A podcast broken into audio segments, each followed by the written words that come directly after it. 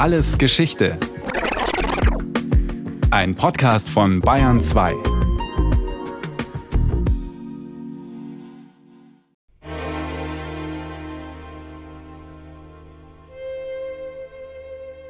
Ich war jetzt genau zehn Jahre alt. Ein Knabe, der nicht gehen, nicht sprechen, nicht essen, sich nicht selbst ankleiden konnte. Ich wusste immer noch nichts über mich, nur eines stand fest. Ich war anders als die anderen.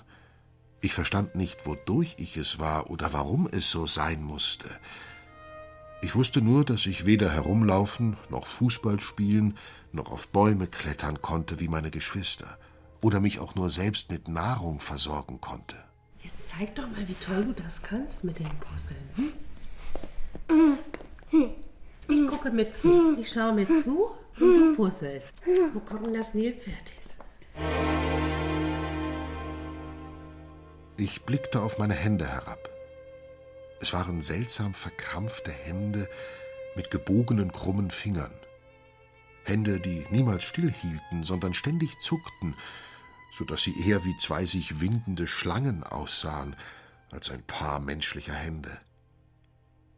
Der Spiegel ließ mich sehen, was andere jedes Mal sahen, wenn sie mich anblickten, nämlich dass mein Mund, wenn ich ihn öffnete, sich seitwärts herabzog, so dass ich hässlich und albern aussah, und dass ich, wenn ich zu sprechen versuchte, nur sabberte und stammelte. Ein Auszug aus dem Buch Mein linker Fuß. Der Autor Christy Brown kam 1932 in Dublin als zehntes von insgesamt 21 Kindern zur Welt. Seit seiner Geburt litt er an Athetose, einer Körperbehinderung, die es ihm unmöglich machte, seine Bewegungen zu koordinieren oder verständlich zu sprechen. Nur einen Körperteil konnte er aktiv steuern, seinen linken Fuß. Er bedeutete alles für mich. Nur mit ihm konnte ich sprechen, nur mit ihm schaffen. Er war mein einziges Verbindungsmittel zur Außenwelt. Die Alicia, ja, die soll auf dem Bauch liegen. Die Alicia liegt nicht gerne auf dem Bauch. Sie hat bis vor kurzem noch eine, ein Korsett getragen, weil sie das Skoliose hat. Und über dieses Puzzeln äh, bekomme ich einfach auch mal die Bauchlage hin. München, Kurzstraße 2. In der Bayerischen Landesschule für Körperbehinderte hat gerade der Unterricht begonnen. Die sechsjährige Alicia liegt bäuchlings auf einer großen Matte und legt, unterstützt von der Physiotherapeutin Ute Zülke, ein Puzzle. Wie für jedes Kind in Deutschland gilt auch für Alicia die Schulpflicht. Daran ändert auch ihre schwere mehrfache Behinderung nichts. Doch um dem Unterricht folgen zu können, braucht sie zusätzliche Angebote. Ergotherapie, Kunsttherapie, Hippotherapie und Musiktherapie. Rund 250 Festangestellte und freiwillige Helfer bemühen sich um die geistigen und körperlichen Fortschritte der rund 350 Kinder und Jugendlichen, die hier die Förderschule, die integrative Wirtschaftsschule oder die Berufsfachschule besuchen. Schulleiter Johannes Nauertz. Schule für Körperbehinderte ist im Grunde irreführend, weil es äh, an der Tatsache vorbeigeht, dass in der Regel unsere Kinder zusätzlich zu einer mehr oder weniger ausgeprägten körperlichen Beeinträchtigung Probleme mit dem Lernen haben, Probleme mit der Sprache haben, Probleme mit der Wahrnehmung haben. Unsere Kinder haben viele verschiedene Baustellen und nicht nur eine. Ich meine, die Schule heißt Schule für Körperbehinderte, aber das ist Ausdruck der Schulorganisation, entspricht eigentlich nicht der Realität.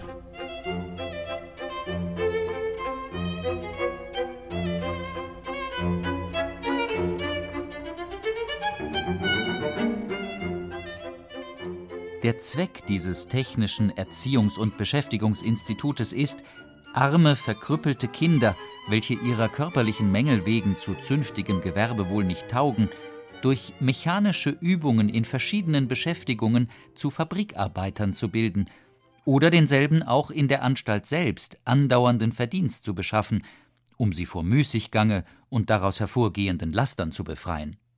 Die Anfänge der Bayerischen Landesschule für Körperbehinderte sind eng verbunden mit dem Namen Johann Nepomuk von Kurz. Der Erfinder und Kleinunternehmer gründete 1832 in München eine Anstalt für arme, krüppelhafte Kinder. Ich habe meine Zöglinge an den Wochentagen verschiedene kleine Modelle nachahmen lassen und mit Schneide- und Zirkelübungen sowie mit leichten Papierarbeiten beschäftigt. An den Sonntagen erhielten sie Unterricht in der geometrischen Zeichenkunst. Die Resultate zeigen, dass meine Lehrmethode zweckmäßig ist und dass es mir schnell gelungen ist, die Zöglinge von Müßiggang und Bettel wegzubringen. Müßiggang und Bettel. So sah bis Mitte des 19. Jahrhunderts die Zukunftsperspektive für Kinder aus armen Verhältnissen aus, wenn sie unter körperlichen Einschränkungen litten.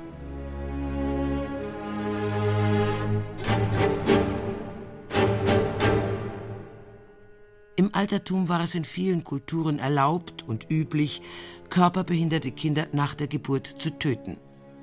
In einer Welt, in der sich einordnen und Gleichmaß oberstes Ziel war, genügte schon ein andersartiges Aussehen, rotes Haar oder Linkshändigkeit, um ein Kind verdächtig zu machen. Kam ein Kind mit einer Behinderung zur Welt, galt das als schlimmes Omen für die Gemeinschaft. Das änderte sich auch mit dem Christentum nicht.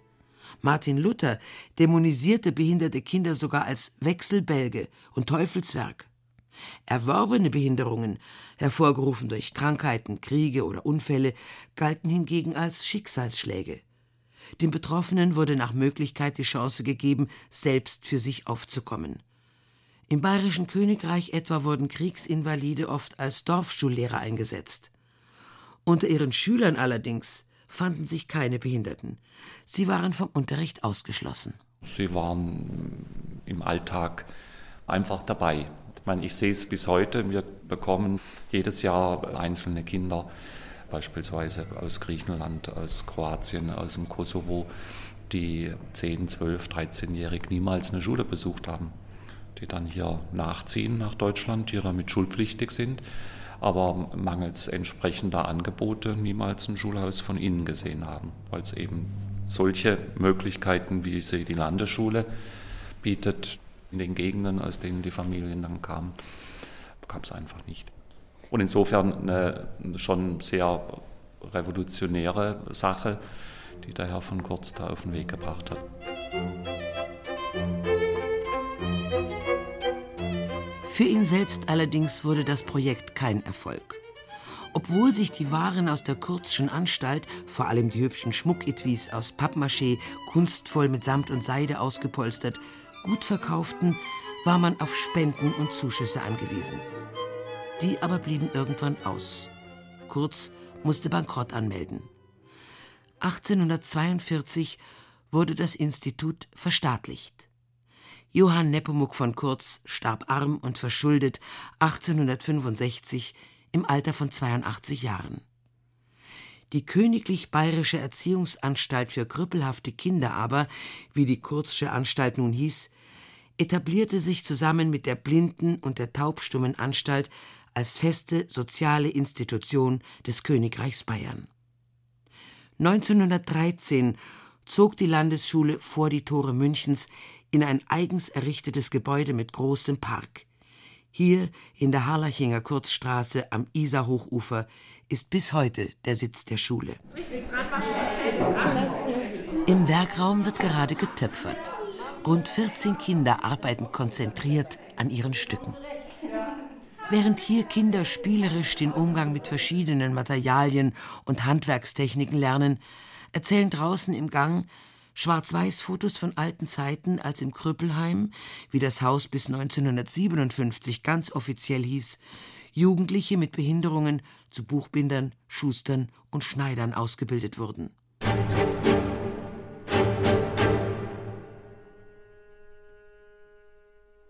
Der Begriff Krüppel geht zurück auf das alte Wort Krupel. Es erscheint im 11. Jahrhundert zum ersten Mal – als Bezeichnung für Menschen mit gekrümmten, verwachsenen oder gelähmten Gliedern. Von Anfang an haftete dem Wort etwas Abwertendes an. Dennoch wurde es zum Sammelbegriff für Menschen mit körperlichen Einschränkungen. So liest man etwa im Krüppelfürsorgegesetz von 1920, das an sich ein Markstein ist auf dem Weg zur geschützten Eingliederung in die Gesellschaft. Jedes schulfähige Krüppelkind gehört an sich in eine besondere Krüppelschule, in der es unter Berücksichtigung der verschiedenen Gebrechen nach bestimmten Methoden aufgrund der besonderen Krüppelseelenkunde unterrichtet wird. Das aus dem Krüppelheim geheilt entlassene Krüppelkind führe man möglichst in eine dem Heim angeschlossene ambulante Krüppelschule, die nach denselben pädagogischen Methoden geleitet wird wie die Krüppelschulen in den Heimen. Die Körperbehinderten der damaligen Zeit werden in aller Regel Menschen mit Gliedmaßenfehlbindungen gewesen sein. Also äh, fehlende Finger, ein fehlender Unterarm, ein fehlender Unterschenkel. Was aber offensichtlich in damaliger Zeit gereicht hat, um aus einem Raster schulischen Angebots und einer Berufsausbildungsperspektive völlig rauszufallen. Das war ja dann äh, dieser besondere Ansatz, zu sagen, die gehen in die Schule, die lernen lesen, rechnen, schreiben und werden in Berufen, die sie mit ihrem jeweiligen Handicap aber trotzdem gut ausüben können, ausgebildet und wieder immer das Ziel zu einem selbstständigen Leben damit befähigt.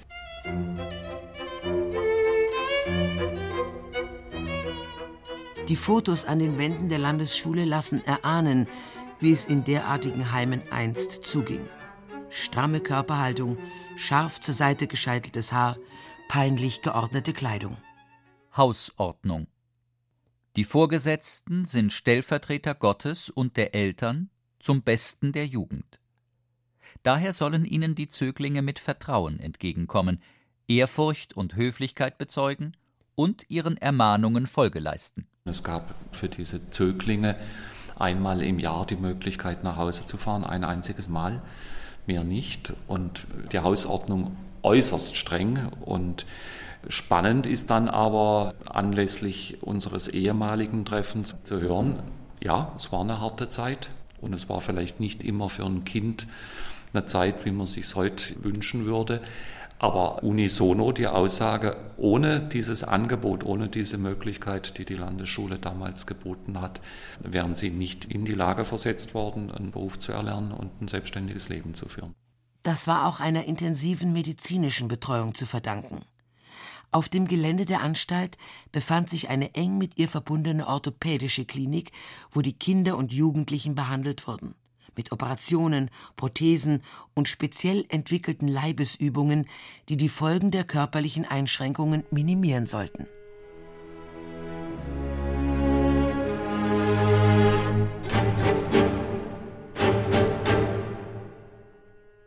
Orthopädie kommt vom griechischen Wort ortho, richtig, aufrecht.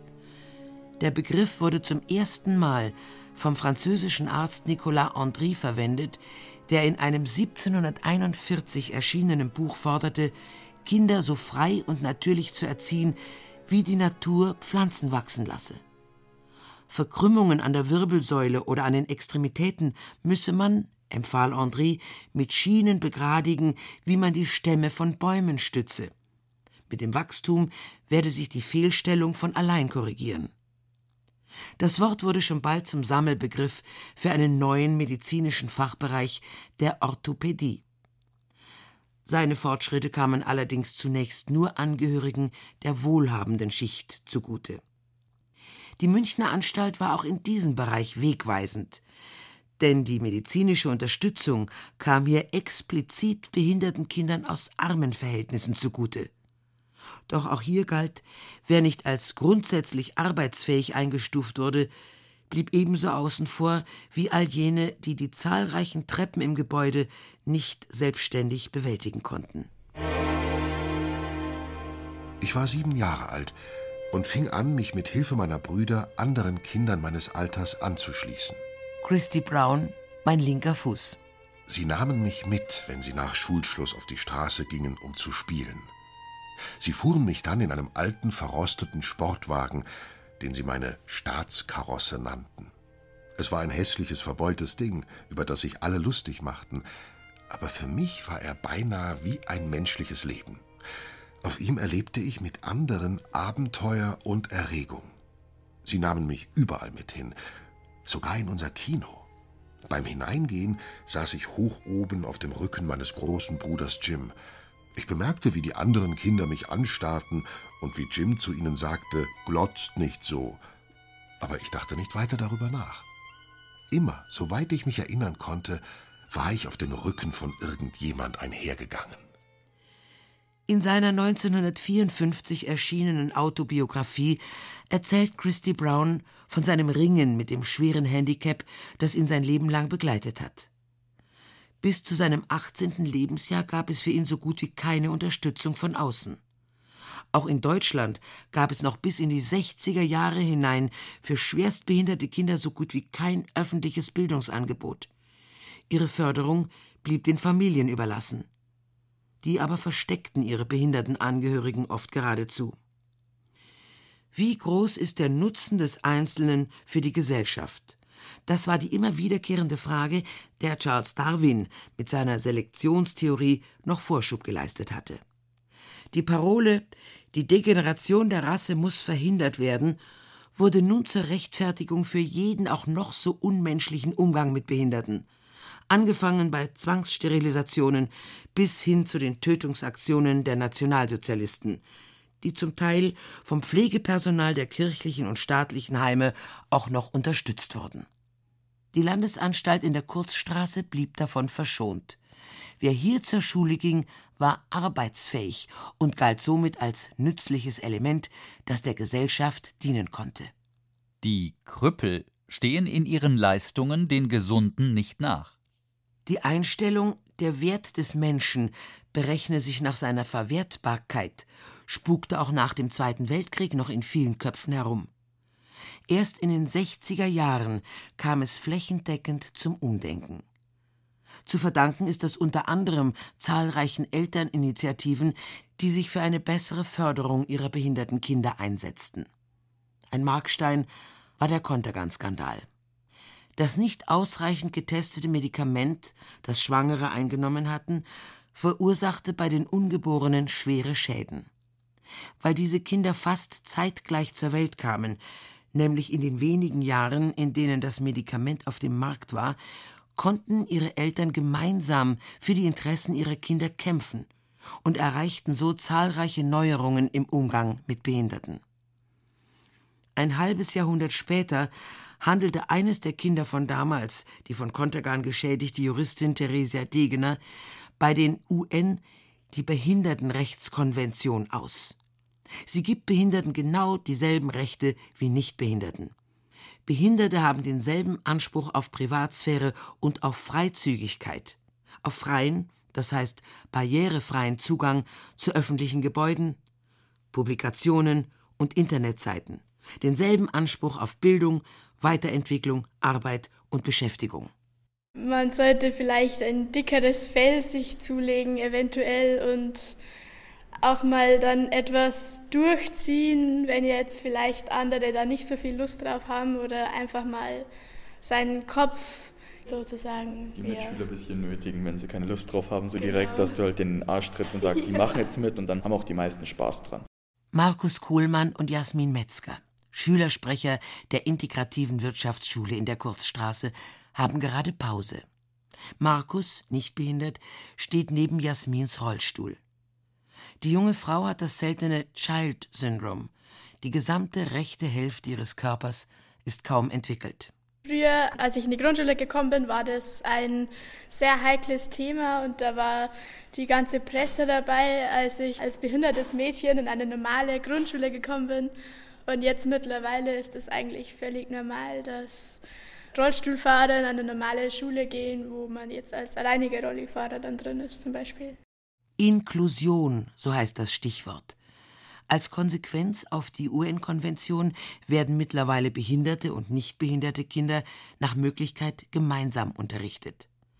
Obwohl es dafür an den Regelschulen oft noch am nötigen Personal und an der Ausstattung fehlt, ist Jasmin überzeugt, ein Großteil der Schwierigkeiten, mit denen sie selbst in der Grundschule noch kämpfen musste, dürfte nun beseitigt sein. Die haben das halt nicht verstanden, so wie man mit dem Rollstuhl umgeht und dass man halt auch eventuell Zeitverlängerung braucht bei Proben und manche haben das halt nicht verstanden, wieso und es war etwas kompliziert, aber ja. Jetzt ist ja alles gut. Für sie selbst allerdings wurde erst alles gut, als sie von der Regelrealschule auf die Körperbehindertenschule nach Straubing wechselte und im Anschluss daran auf die Münchner Landesschule. Der nächste Schritt ist die Ausbildung zur Verwaltungsfachangestellten hier im Haus. Sie wird es schaffen, da bin ich mir sicher, sagt Johannes Nauertz mit einem Lächeln. Er muss es wissen. Schließlich ist er schon über 20 Jahre an dieser Schule, hat immer wieder neue Generationen von Kindern begrüßt und Hunderte von jungen Erwachsenen nach draußen verabschiedet. Also bei manchen, die ich eben anlässlich äh, der Abschlussfeier äh, zum Schuljahrsende dann verabschiede und ihr letztes Zeugnis in die Hand drücke, habe ich ein gutes Gefühl, denke ich. Die sind stabil, die werden ihren Weg schon gehen. Bei anderen äh, bin ich mir nicht so sicher. Manchmal bestätigt sich das dann leider auch. Aber ich stehe auf dem Standpunkt, nur weil es vielleicht im Erwachsenenalter manches schwieriger und manches auch nicht mehr ganz so bunt ist, muss man es nicht schon in der Kindheit schwierig und unbunt machen, sondern umgekehrt die Hilfe bieten, die notwendig ist. Das soll selbstständig werden und das Leben, den Alltag hier im Haus so bunt wie möglich zu gestalten. Der schwerbehinderte irische Autor und Maler Christy Brown starb im Jahr 1981. Acht Jahre später wurde sein Buch Mein linker Fuß erfolgreich verfilmt. Die Geschichte endet mit der Präsentation seines autobiografischen Textes vor Publikum in einem Dubliner Hotel. Brown saß mit auf der Bühne und erlebte seinen ersten öffentlichen Erfolg. Jetzt konnte ich gelöst sein und den Augenblick voll auskosten. Ich hatte Frieden gefunden. Ich war glücklich. Ich lehnte mich in meinem Stuhl zurück, während mein alter treuer linker Fuß zum Rhythmus der Melodie den Takt schlug. Das war Alles Geschichte, History von Radio Wissen aus der Staffel Körper und Gesellschaft. Diesmal mit der Folge Körperbehinderung von Carola Zinner. Gesprochen haben Christiane Blumhoff, Stefan Wilkening und Christian Schuler. In der Technik war Peter Urban, Regie Axel Wostri, Redaktion Thomas Morawetz. Und von uns gibt's natürlich noch viel mehr. Wenn Sie nichts mehr verpassen wollen, abonnieren Sie den Podcast Alles Geschichte, History von Radio Wissen unter bayern2.de slash allesgeschichte und überall, wo es Podcasts gibt.